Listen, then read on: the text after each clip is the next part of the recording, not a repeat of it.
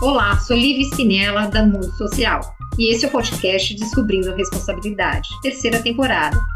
O tema central será educação nos tempos de pandemia que estamos vivendo. Receberemos psicólogos, pedagogos, médicos, uma gama de profissionais que estejam ligados de alguma forma com a realidade infanto-juvenil do nosso país nesse momento tão peculiar. Prepare-se, muitas informações para quem é do meio educacional e quem se importa com ele. Comente e também compartilhe.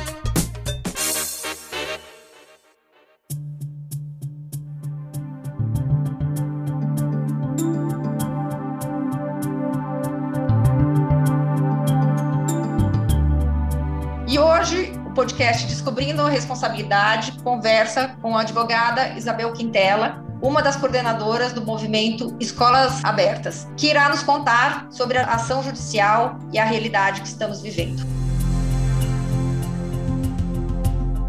Oi, Isabel, tudo bem? Tudo bom, Lívia? Obrigada por ceder esse espaço aqui para a gente conversar um pouquinho sobre o movimento. Muito obrigada a você. Por favor, Isabel, conte-nos como tudo começou. Bom, o movimento nasceu da, da, indignação, né, de pais e mães com os constantes adiamentos da data de volta às aulas. Quando a pandemia começou e todo mundo se isolou, né, e começou esse sistema de educação à distância, para mim sempre foi muito claro que isso não funcionava para uma certa parcela das crianças, né, de uma certa idade, e que não funcionava para uma certa parcela da, da, da população de crianças na cidade por conta das desigualdades que a gente vive, né? E a gente ia sempre encarei isso como uma coisa temporária e tal. Eu nunca podia imaginar eu acho que dentro da minha ingenuidade pré-pandemia, que uma cidade do tamanho de São Paulo fosse manter as escolas fechadas durante quase um ano, a despeito de todo o embasamento científico que ao longo desse ano a gente tinha de que reabrir as escolas era seguro. E aí começou a primeira data para reabertura era julho, depois foi para setembro, de setembro foi para outubro, quando chegou em novembro, os meus filhos estudam, é, não fazem parte do ensino médio, né? Eles estão educação infantil e ensino fundamental. Quando chegou novembro, que estava naquela expectativa de que o prefeito fosse liberar as aulas é, para educação fundamental e ensino, e ensino infantil, ele mais uma vez veio e adiou, mas não limitou nenhum outro setor que estava em pleno funcionamento na cidade, né? A gente sabe, bares, restaurantes, é, bufês infantis, parques de diversão, cinema, teatro, tudo isso. Foi aí que eu e algumas outras mães com filhos da mesma faixa etária resolvemos nos juntar e inicialmente apoiar alguma das iniciativas que já existiam para a reabertura das escolas. E aí a gente conheceu uma das outras é, fundadoras do movimento, que também é uma advogada, que já tinha entrado com uma ação em nome do, do Sindicato das Escolas Particulares.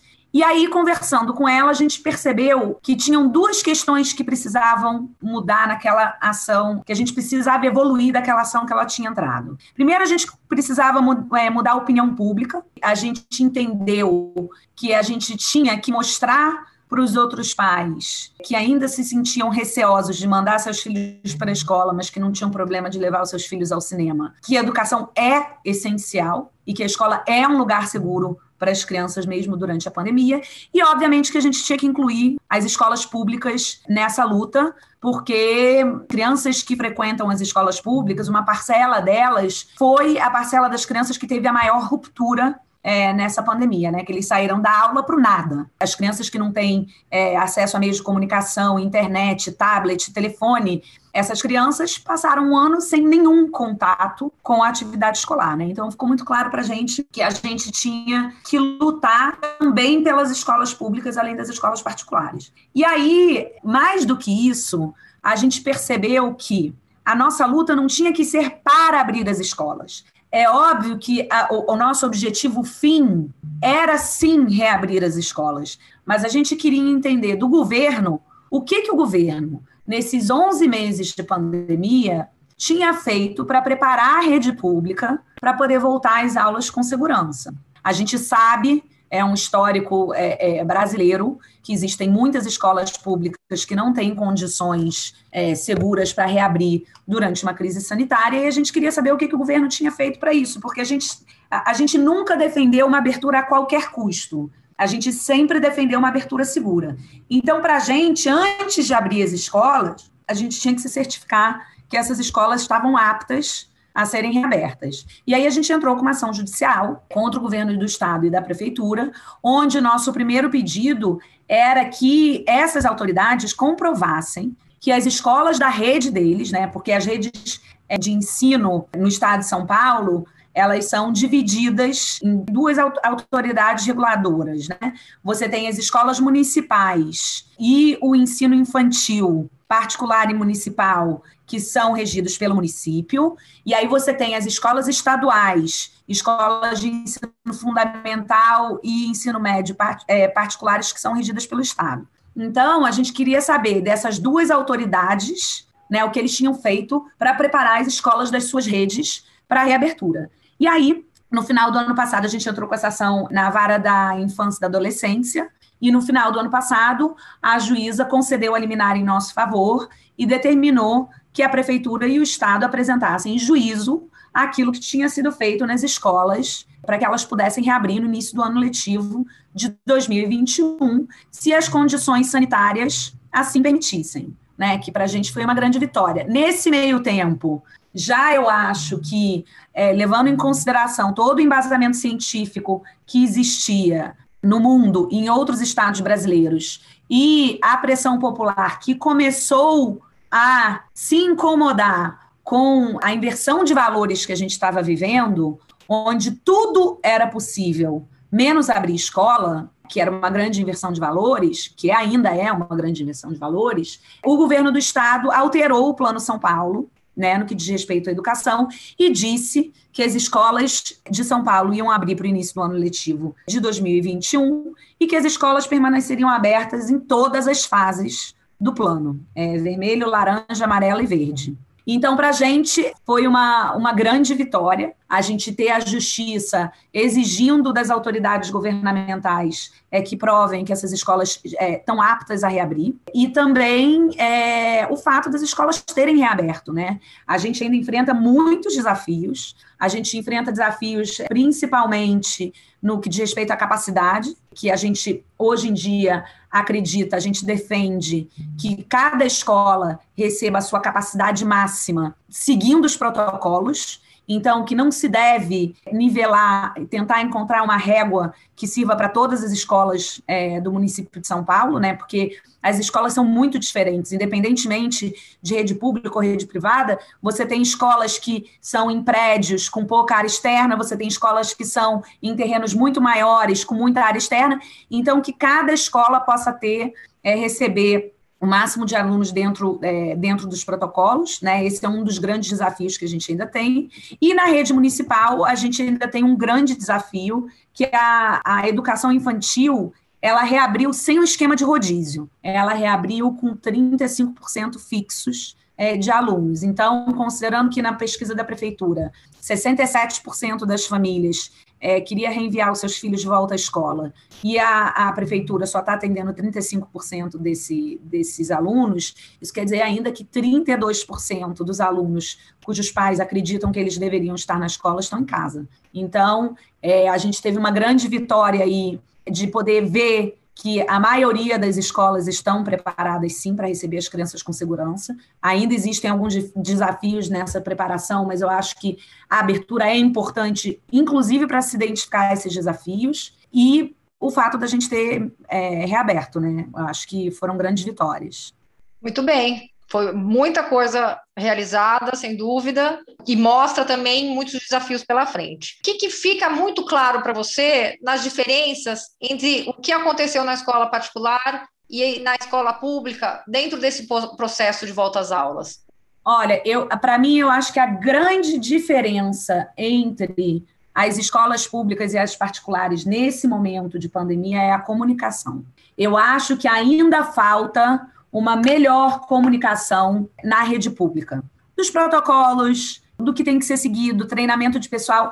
Acho que é, é, esse é o grande, o grande desafio na rede pública nesse momento que eu vejo é a comunicação. Eu visitei é, N escolas públicas, né? Porque é, não adianta só a gente mover uma ação e aí dizer no papel que essas escolas estão prontas, e a gente não ir lá ver os próprios olhos, né? Então, por exemplo, visitei a Rodrigues Alves, que você falou, e visitei outras escolas que foram apresentadas como escolas muito mais precárias, e fiquei muito surpresa com o espaço, com as salas de aula, como são salas de aula arejadas, mas as pessoas ainda estão muito perdidas acerca do cumprimento dos protocolos. E eu acho que isso é fundamental para que essa abertura seja bem sucedida. Então, a gente ainda tem muito a questão do medo de se os protocolos funcionam mesmo. A gente vê aí muitos casos de escolas que, com uma suspeita, a escola fecha.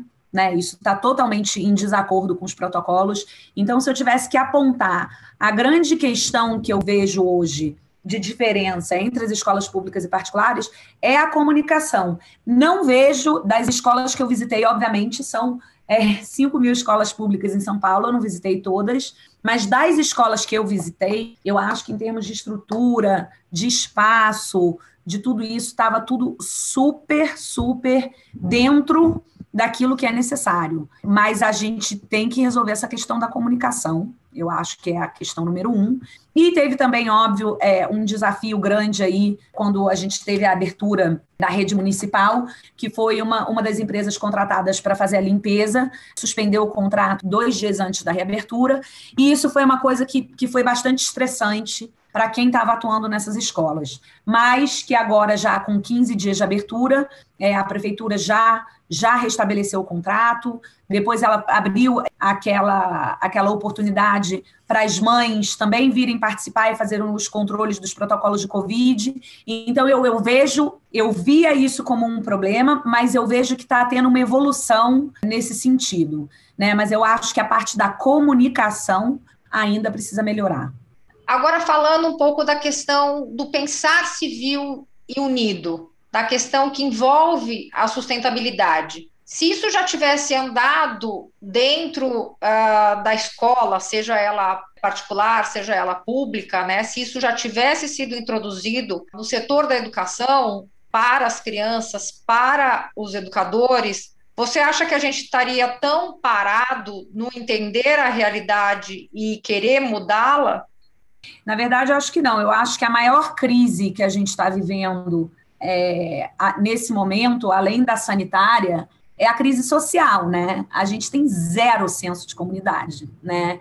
É, não, não, não houve em nenhum momento dessa pandemia uma união social no sentido de ter responsabilidade é, durante uma fase que a gente está vivendo uma crise sanitária, é, de, de, de se comportar com responsabilidade para que as coisas possam voltar a funcionar com segurança. E no, no, no, que diz respeito à escola propriamente dito, a abertura das escolas e, e a manutenção das escolas como um espaço seguro que ele é para as nossas crianças passa muito pela gente enquanto sociedade, pelas famílias, pelo entorno da escola, pela sociedade como um todo. E uma das coisas que mais me chocou é, nesse processo todo e que, obviamente, foi um dos vetores principais de me dar vontade de montar um movimento como Escolas Abertas, foi justamente de ver a sociedade absolutamente apática com a situação que a gente estava vivendo, né? De você ver é, uma geração inteira de crianças e, e, e adolescentes fora da escola e a sociedade achando aquilo muito normal, que essas crianças estivessem sem serem educadas, mas achando ok é, ir para o cinema, ir para a festa, ir para os bares e restaurantes. Não houve uma mobilização da comunidade no sentido de proteger essas crianças, né? no sentido de garantir a essas crianças aquilo que é direito delas né, no sentido de se mobilizar e exigir que as escolas fossem abertas, exigir que as escolas tivessem com segurança. Se você prestar atenção no Plano São Paulo, o Plano São Paulo, ele dizia que as escolas podiam abrir, se a gente olhar única e exclusivamente as questões sanitárias. O Plano São Paulo dizia que as escolas podiam reabrir quando a região entrasse na fase amarela e permanecesse na fase amarela durante 14 dias, ou 28 dias, desculpa, esse era o Plano São Paulo inicial. A cidade de São Paulo, a Grande São Paulo, entrou na fase amarela no início de julho. E as escolas vieram abrir em fevereiro. E ninguém falou nada. Ninguém falou nada, ninguém se mobilizou, ninguém se revoltou, ninguém foi para a porta do prefeito falar: ei, vocês estão abrindo tudo, e as escolas? Né? Porque isso é, é, é, você garantir a educação da próxima geração, não tem nada mais importante e de senso de comunidade, de sociedade que você possa fazer, que é garantir a educação da próxima geração.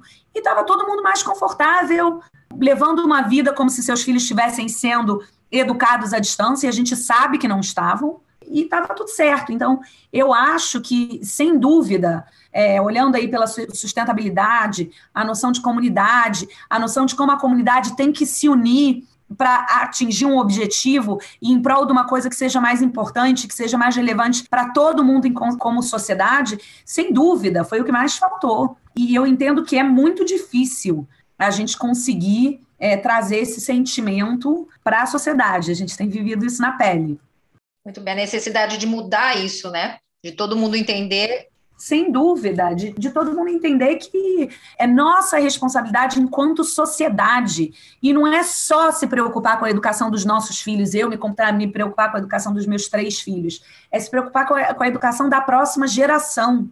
Porque todos nós, enquanto sociedade, sofremos com a falta de educação no nosso país. Não interessa se seu filho estuda na rede pública ou na particular, se ele tem acesso ao tablet ou se ele não tem. A verdade é que a falta de educação, a falta de formação cívica, a falta de senso comunitário afeta a todo mundo. E é isso que está acontecendo. E a gente vai pagar um preço muito alto por esse ano de escolas fechadas. É, a gente escuta muito aí é, aprendizado se recupera, mas vidas não, o que essas crianças perderam nesse ano de, de escolas fechadas é muito mais do que só o aprendizado. E a gente dificilmente vai conseguir recuperar aquilo que essas crianças perderam. São fases da vida que não voltam atrás, é, é, são fases de desenvolvimento do cérebro para desenvolvimento cognitivo que não voltam mais. São crianças, jovens, adolescentes que abandonaram a escola e não vão mais voltar para a escola. Se você pegar o índice de evasão escolar aí do ensino médio, ele está gerando em, 30,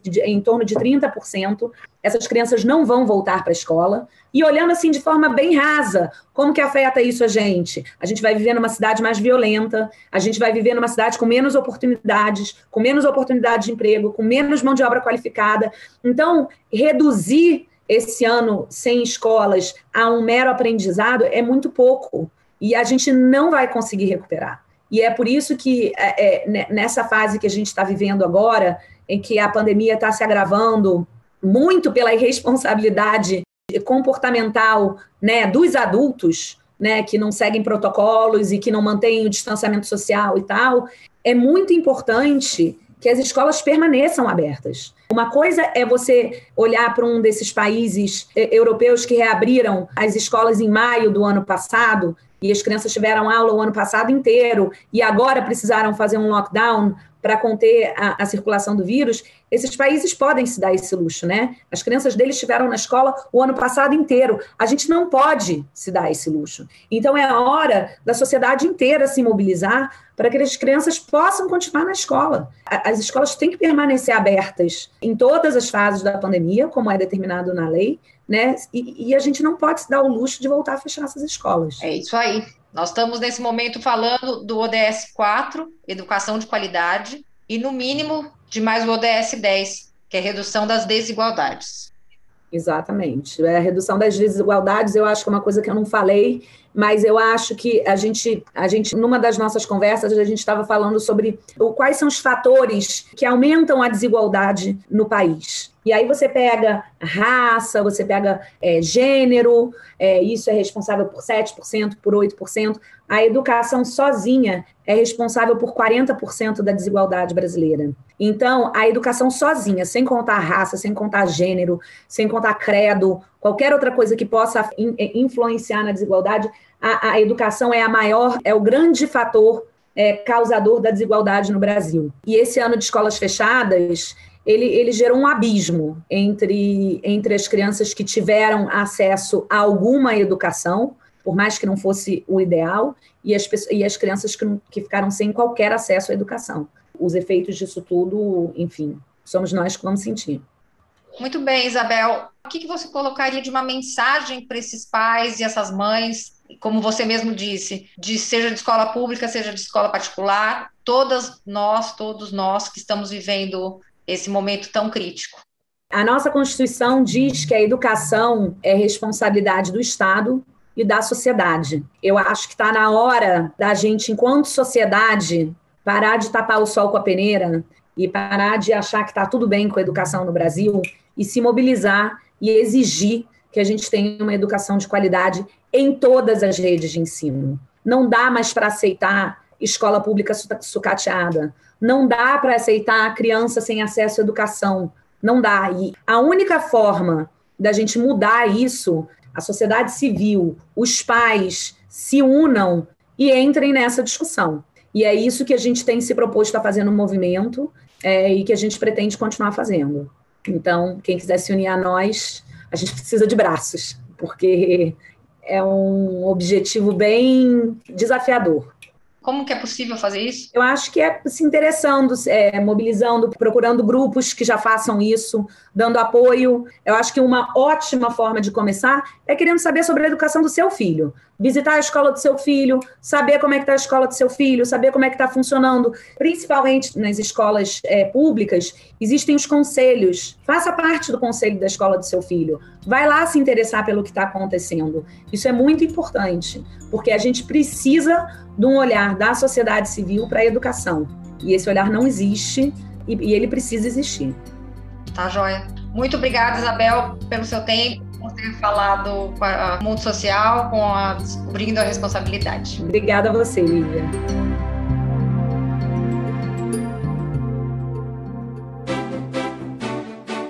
E esse foi mais um episódio do nosso podcast Descobrindo a Responsabilidade, apresentado por mim, Lívia Spiniella. Para saber mais, curtir e compartilhar, procure nossas redes sociais e o site mundosocial.com.br. Até mais!